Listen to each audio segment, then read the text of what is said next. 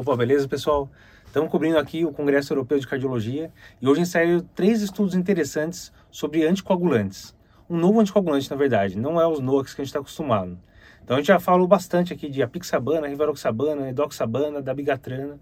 Agora eles estão testando nova classe de anticoagulante que é o anti-11A. Qual que é o sentido do anti-11A? Em teoria, o anti-11A é, conseguiria evitar a formação de um trombo patológico e não atrapalharia a hemostasia. Então, teoricamente, teria um risco menor de sangrar do que os anti-10A ou inibidor de trombina, que seria da bigatrana. Então, faria sentido essa nova molécula.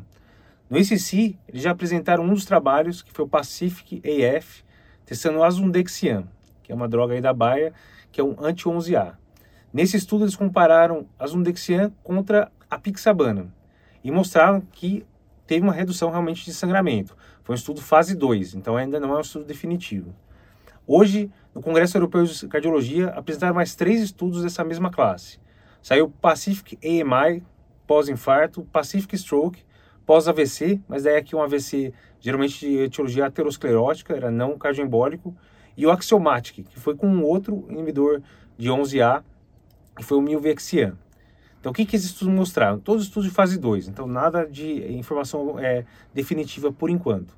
Mas eles mostraram que sim, parece ter um perfil de segurança bom, e os estudos com AVC até mostraram uma redução de AVC ou uma tendência para redução de AVC.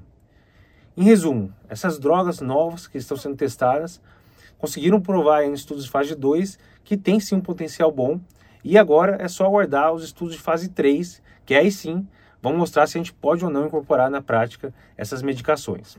Continue acompanhando a gente aqui no Congresso Europeu. Eu vou continuar vendo as coisas aqui no Congresso, aqui na, na tela. Abraço, pessoal.